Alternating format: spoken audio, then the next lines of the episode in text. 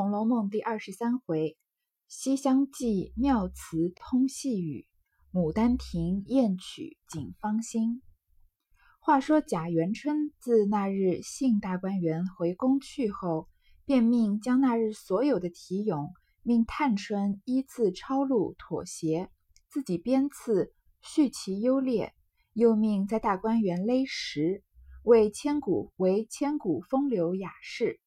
因此。贾政命人各处选拔精工名匠，在大观园磨石捐字。贾珍率领荣、平等监工，因贾强又管理着文官等十二个女戏子，并行头等事，不大得便。因此，贾珍又将贾昌、贾玲换来监工。一日烫蜡定珠，动起手来，这也不在话下。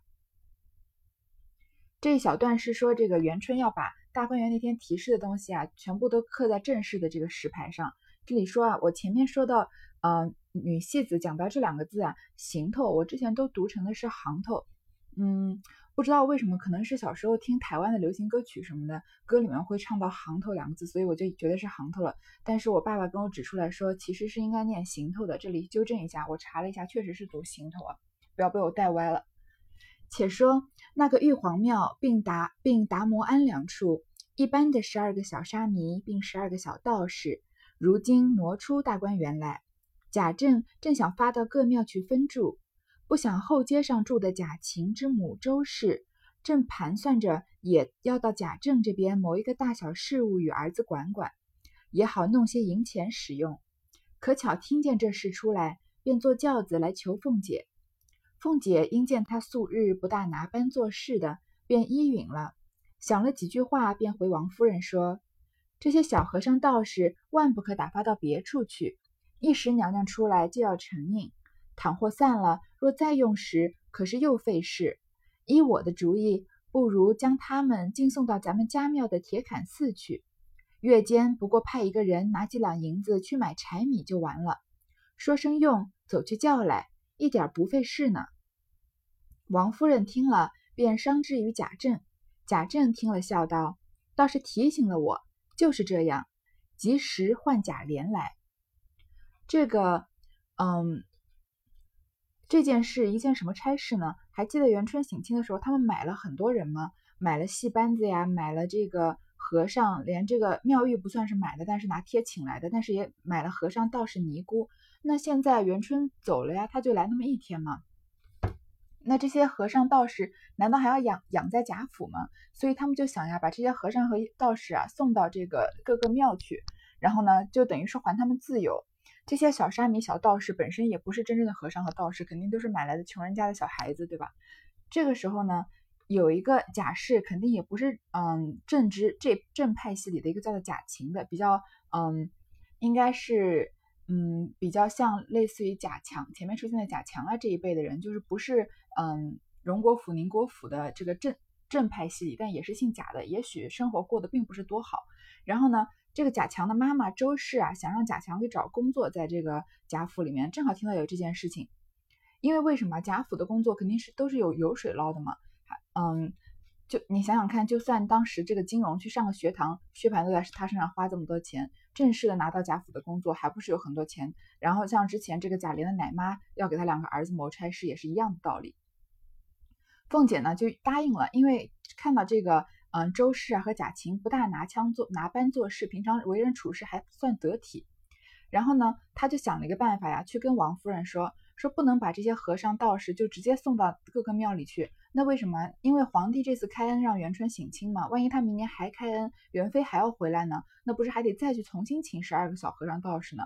不如把他们啊送到这个铁槛寺去。铁槛寺是在秦可卿出丧的时候出现过吧？纵有千年铁门槛，终须一个土馒头。说因为是贾家的家庙嘛，那到时候要喊人要喊他们呢，再把他们喊过来就行了。那贾家的家庙离贾府还是有一段路程的。还记得秦可卿发丧的时候，他们还是在外面住了几天的嘛。所以肯定，既然要送到家庙去，就需要有人担这个差事把他送过去，对吧？贾政呢也同意了。当下贾琏正同凤姐吃饭，一闻呼唤，不知何事，放下饭便走。凤姐一把拉住，笑道：“你且站住，听我说话。若是别的事，我不管；若是为小和尚们的事，好歹依我这么着。如此这般教了一套话。贾琏笑道：“我不知道，你有本事你说去。”凤姐听了，把头一梗，把筷子一放，腮上似笑不笑的瞅着贾琏道：“你当真的是玩话？”贾琏笑道：“西廊下五嫂子的儿子云儿来求了我两三遭，要个事情管管。我依了，叫他等着。好容易出来这件事，你又夺了去。”凤姐儿笑道：“你放心，园子东北角子上，娘娘说了，还叫多多的。”种松柏树，楼底下还叫种种些花草。等这件事出来，我保管保叫云儿管这件工程。贾琏道：“果这样也罢了，只是昨儿晚上我不过要改个样儿，你就扭手扭脚的。”凤姐听了，嗤的一声笑了，向贾琏啐了一口，低下头便吃饭。这天中午啊，王熙凤正在跟贾琏这对小夫妻呢，正在吃饭。但是这个时候贾政不是叫他吗？然后贾琏不知道什么事啊，就一刻也不能耽搁，就要走。王熙凤这个时候就有预感了，说觉得可能是要说这个和尚沙弥的事情。那既然贾琴他已经答应了贾贾琴的妈妈周氏嘛，那王熙凤答应的事情哪有不办到的呢？就说啊，别的事情我管不了，如果是小和尚的事呢，就叫他提这个贾琴的名字。但是贾琏有什么问题呢？他呢，他说呀，之前这个。呃，西廊下五嫂子的儿子云儿有一个叫贾云的人，也想找工作呀。因为贾家有差事，谁不想做啊？这些，嗯，尤其这这这些知悉姓贾的，觉得自己姓贾都有可能得到一个差事嘛。求他有个事情，那贾琏已经答应了。好不容易有件事情，他本来想要提拔这个贾云的，但是王熙凤说到贾琴了，王熙凤就说呢，你不用担心这件事情呢，送和尚去家庙的事情，你给贾琴。然后呢，嗯，娘娘说了，元春说呀。要在这个大观园的东北角上种一些松柏树，还要种花草。那这些种树的事情呢，也要有人管。这件事情一出来呢，我保准交保准交给贾云。你看贾琏这里，可见看到他这个人不上路子的一面又表现出来了。他既不是说啊要坚持要贾云，也不是说啊我就帮你要贾青。他说了一件什么事儿呢？说这样也就罢了。昨天晚上我不过要改个样，你就扭手扭脚的。什么意思啊？他跟王熙凤，他的意思就是说，昨天晚上他跟王熙凤在夜里，嗯，两个人做爱的时候，他说我想换个姿势，你都不愿意。你看贾琏这个人平常的心思都在什么地方？凤姐当然不可能答他这句话了，然后就啐了他一口，低下头就吃饭，说明贾琏啊就答应了这个凤姐的要求，然后提这个贾琴的名字。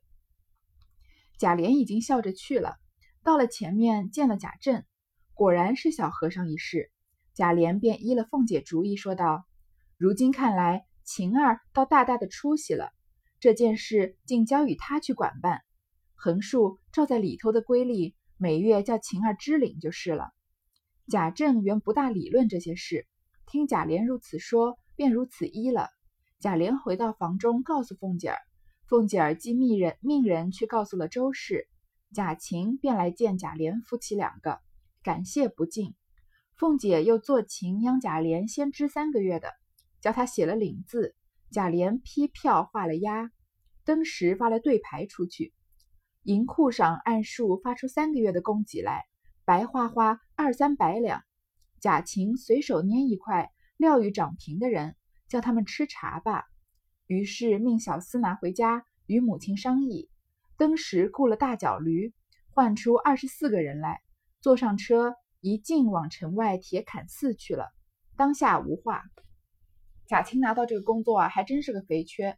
凤姐啊，首先求贾琏支了三个月的工资，两三百两银子啊。之前我们还记得这个刘姥姥拿了二十两回去改变生活了，然后这个呃秦钟进去上学堂，随便到处凑凑了多少几十两银子，然后这个贾瑞死才一百两银子。这个贾琴从一个没有工作的，可能吃穿都发愁的人啊，一下就拿了二三百两。你看他一拿到钱啊，他就很立马就很大方了。随手拈了一块就给，嗯，这个掌平的人让他们去吃茶，一下就是嗯鸡犬升天了。你然后他接下来呢，他的差事不过就是护送一些和尚沙弥去铁槛寺嘛，这能花几两银子呀？如今且说贾元春，因在宫中自编大观园题咏之后，忽想起那日大观园中景致，自己信过之后，贾政必定紧紧紧封锁，不敢使人进去骚扰。岂不寥落？况家中现有几个能诗会赋的姊妹，何不命他们进去进去居？何不命他们进去居住？也不使家人落魄，花柳无言。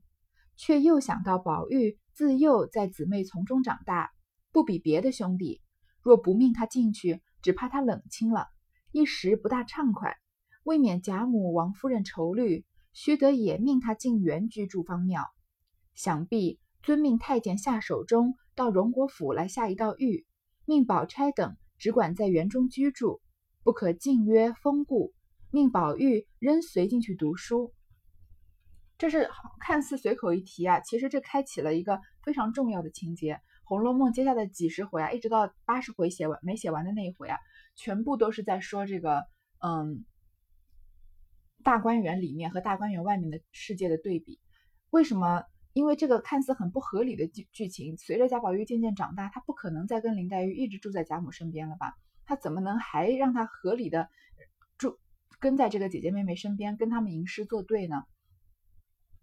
因为啊，这里就是把这个看似不合理的事情合理化了。就是说，元春想元春省亲之后，那这个省亲别院就是大观园，那就是皇族的人来过的地方。他的父亲贾政啊，肯定会把这个地方封锁起来，别的人都不能都不能进去。那这么美丽，这么花了这么多人力物力财力建造大观园，那不就浪费了吗？就等着元春不知道哪一年哪一月还能再回来看一天吗？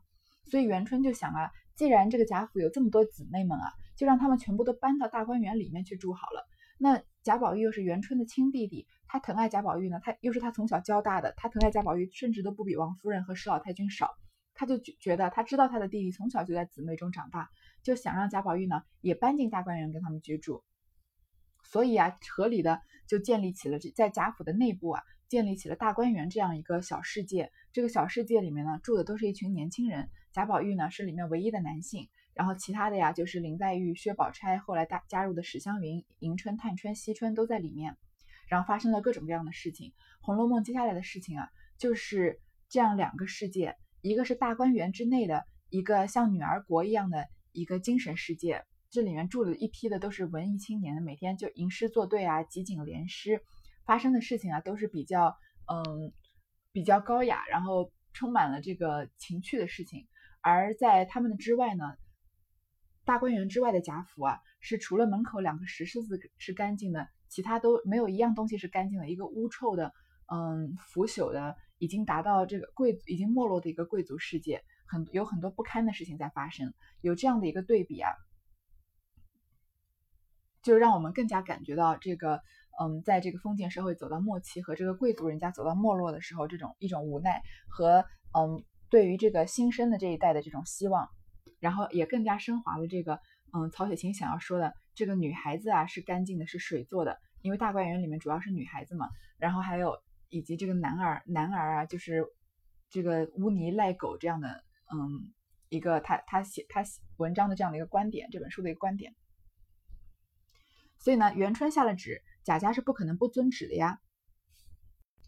贾政、王夫人接了这玉，待下手中去后，便来回明贾母。遣人进去各处收拾打扫，安设帘幔床帐。别人听了还自有可，韦宝玉听了这玉，喜得无所不可。正和贾母盘算要这个要那个，忽见丫鬟来说：“老爷叫宝玉。”宝玉听了，好似打了个焦雷，登时扫去兴头，脸上转了颜色，便拉着贾母扭得好似牛骨儿糖，杀死不敢去。贾母只得安慰他道：“好宝贝，你只管去，有我呢。他不敢委，他不敢委屈了你。况且你又做了那篇好文章，想是娘娘叫你进去住，他吩咐你几句，不过不叫你在里头淘气。他说什么，你只好生答应着就是了。”一面安慰，一面换了两个老妈妈来，吩咐好生带了宝玉去，别叫他老子唬着他。老妈妈们答应了。宝玉只得前去，一步挪不了三指，搓到这边来。可巧贾政在王夫人房中商议事情，金钏、彩云、彩霞、秀鸾、秀凤等众丫鬟都在廊檐底下站着呢。一见宝玉来，都抿着嘴笑。金钏一把拉住宝玉，悄悄地笑道：“我这嘴上是才擦的香净胭脂，你这会子可吃不吃了？”彩云一把推开金钏，笑道：“人家正心里不自在，你还奚落他？趁这会子喜欢，快进去吧。”宝玉只得挨进门去，只见贾政和王夫人都在里间呢。赵姨娘打起帘子，宝玉躬身进去。只见贾政和王夫人对面坐在炕上说话，地下一溜椅子，迎春、探春、惜春、贾环四个人都坐在那里。一见他进来，唯有探春和惜春、贾环站了起来。这个贾宝玉好高兴啊！他要搬进去跟大观园的，嗯，进去大观园里面跟这些姐姐妹妹住在一起，那不就是他人生的终极目标吗？他不就是说他永远都要陪在这些女孩子身边，一直到他死了，化成一股青烟，然后什么东西他都管不着了吗？那这一切不就是他的梦想成真了吗？成真了，那他有多高兴呀？但是，一时有个晴天霹雳，有个丫鬟来传话，说他爸找他。天呐，贾政找他从来都没好事，贾宝玉又很怕贾政，然后呢？这个石老太进去说啊，你不要怕，有我在呢，肯定就是训你两句呢，让你不要太得意忘形了。所以呢，贾宝玉就来，只好见贾政。你看他见贾政的这个几个动词用的多妙，一步挪不了三指，他走一步啊，还不到三个手指那么宽，像一点一点的慢慢的走过去，搓到这边来，脚趾可能是这个脚底啊和这个地面，就是根本就不想分开，因为不想倒嘛，就搓到那边。我常常小时候考试考得不好的时候呀，然后。嗯，在回家的路上，在上楼的时候，常常有这种感觉，就觉得脚步非常沉重啊。可是那个时候没有读《红楼梦》，没有这么嗯精妙的修辞手法，没有想到是这个一步挪不了三指和搓到这个搓回家的样子。然后呢，嗯，底下几个丫鬟啊，这些丫鬟都是服侍王夫人的，有些是服侍贾环的。然后呢，见到宝玉来啊，都抿着嘴笑。有一个叫做金钏的丫鬟啊，她平常可能跟宝宝玉关系比较好。金钏后面也有隆重的戏份啊，然后呢，他就故意在这揶揄宝玉，因为贾宝玉不是有这个爱红的毛病嘛，丫鬟都知道。他说我嘴上啊是才擦的这个香净胭脂，胭脂里面用用这个女孩子的香浸住的，就是浸过的，有一种奇特这个香饼的香味。他说你这会子还吃不吃呀？你你说贾宝玉能当着他的他爹的面在外间吃丫鬟嘴上的胭脂吗？他爸还不把他往死里打，对吧？然后这个一个叫彩云的丫鬟啊，就一把把这个金钏推开。说人家心里正不自在，因为要见这个贾政嘛。说贾宝玉正心里不开心呢，你还奚落他？嗯，他说趁这会子喜欢老爷和王夫人心情还可以，挺好的。你赶快进去吧。贾宝玉啊，只得挨进门去。你看他这个他的背啊，可能是跟门就是蹭着的，因为一点一点的进去，就是能拖时间就拖。结果呀，贾政和王夫人、赵姨娘都在，他的几个他的姐姐和几个妹妹呢，还有贾环也在这里。贾政一见，贾政一举目，见宝玉站在跟前，神采飘逸，秀色夺人。看看贾环，人物猥琐，举止荒疏，忽又想起贾珠来。再看看王夫人，只有这一个亲生的儿子，素爱如珍，自己的胡须将已苍白，因这几件事上，把素日嫌恶处分宝玉之心，不觉减了八九。半晌说道。娘娘吩咐说：“你日日外头西游，见次疏懒，如今叫尽管，同你姊妹在园里读书写字，你可好生用心习学。再如不守分安常，你可仔细。”宝玉连连的答应了几个事，王夫人便拉他在身边坐下，他子弟三人依旧坐下。贾政啊，看到贾宝玉在面前，这是他很少他的。几个儿，他的儿子呀，站很少站在他面前，给他这么鲜明的对比。他一看贾宝玉站在那儿，贾宝玉多帅，多么这个粉雕玉琢的一个人了，神采飘逸，秀色夺人，就是嗯，总而言之就是长得很帅，很有气质的一个男孩子。然后再看贾环啊，人物猥琐，举止荒疏，这个对比一下子太强烈了。两个都是这个贾政生的，怎么差这么远呢？然后呢，贾政又想起他的死去的儿子贾珠，就是李纨的老公，觉得呀。一看，再看看王夫人，已经死了一个儿子了，只剩这一个亲生儿子了。贾这个贾环当然不是王夫人生的嘛。再想想自己年纪也大了，那平时呢，觉得宝玉不爱读书啊，这种憎恨宝玉的这种憎恶宝玉的这个心情，也其实是恨铁不成钢啊，不能说憎恨。嗯，这个心情呢，不就减了八九？其实内心对宝玉有了一种怜爱感，但是呢，就是本来呢想要可能更严厉的训斥贾宝玉的，这次就没有。但是呢，他还是把话说的比较严厉，说呀。娘娘其实元春为什么要叫贾宝玉搬进去，是因为她知道贾宝玉喜欢跟姐姐妹妹在一起嘛。但是贾政这个版本呢，他就是说娘的意思就是啊，把你锁在这个大观园里面，跟姐妹在园里每天读书写字，你好心好生的用心学习。你要是不安不安分守己的话，你可仔细你的皮。意思就是贾宝玉，你进这个大观园不是娘娘不是让你在里面玩的，是让你每天跟这些姐姐妹妹在一起学习的。其实贾宝贾宝玉进去就进去了，他玩还是学习，贾政根本管不了这么多。然后呢，王夫人就拉贾宝玉在他身边坐下。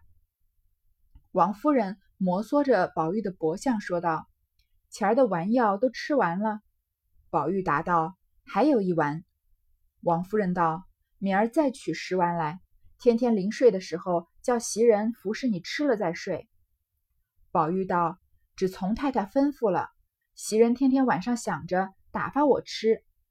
贾政问道：“袭人是何人？”王夫人道：“是个丫头。”贾政道：“丫头不管叫个什么罢了，是谁这样刁钻，起这样的名字？”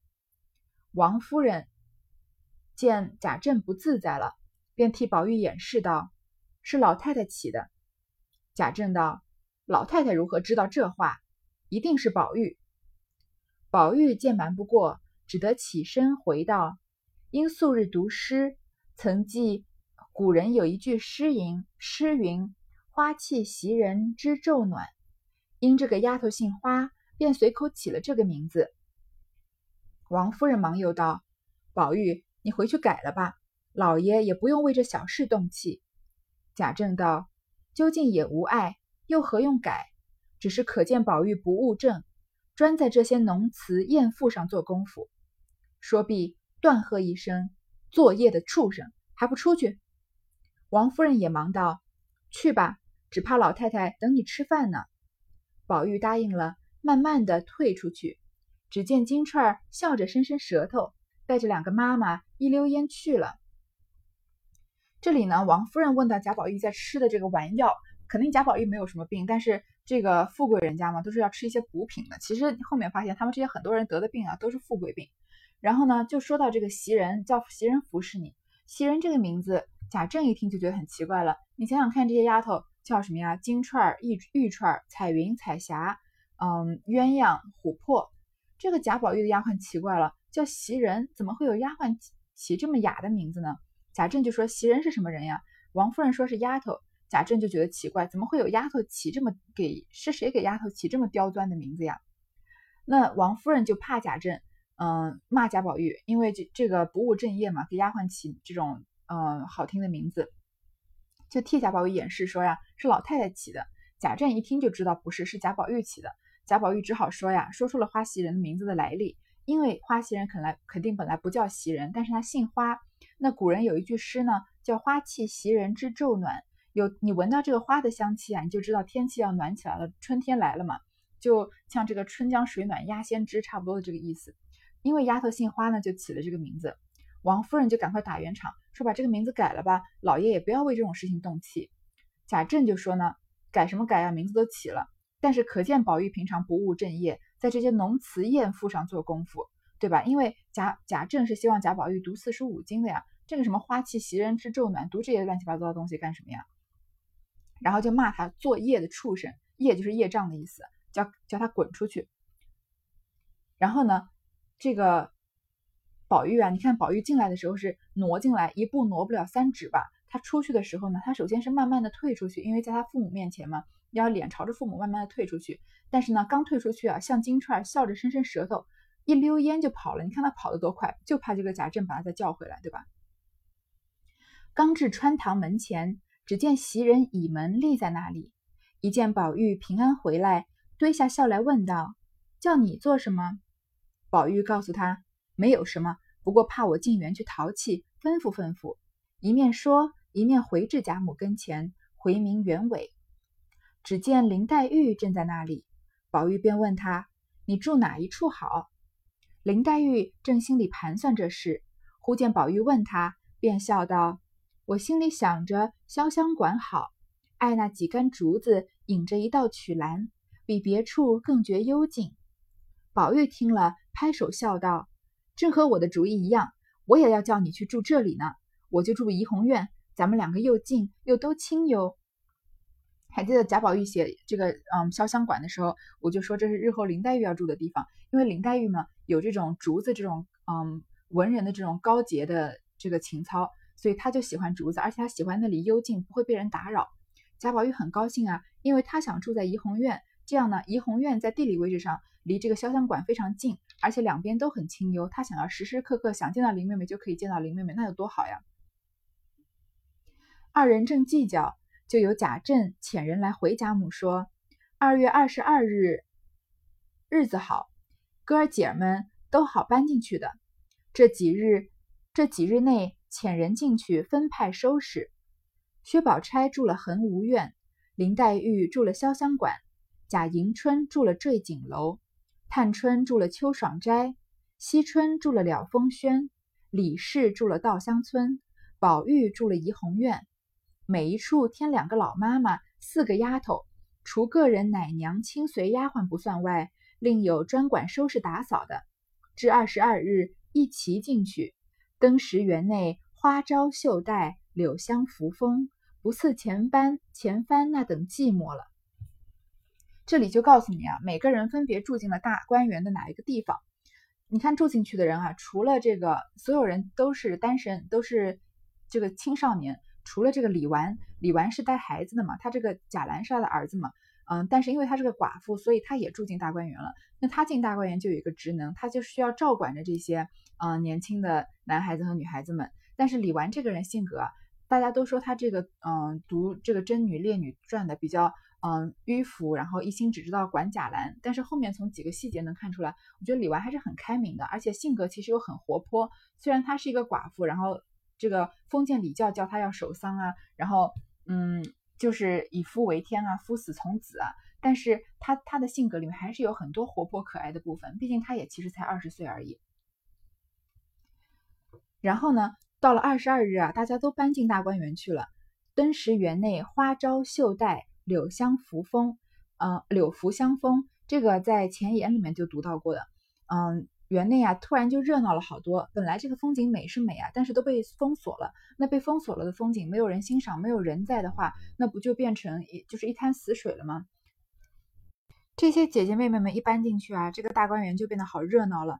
嗯，在这个花花与花之间啊，花丛之间啊，都是女孩子嗯手身身上披的这个嗯袖带，在花丛之中穿过。然后呢，在柳树啊，在风一吹起来，柳树轻轻的柳叶轻轻垂下来的时候，飘起来的时候呢，带动的风都是香的，因为是女孩子身上脂粉的香味。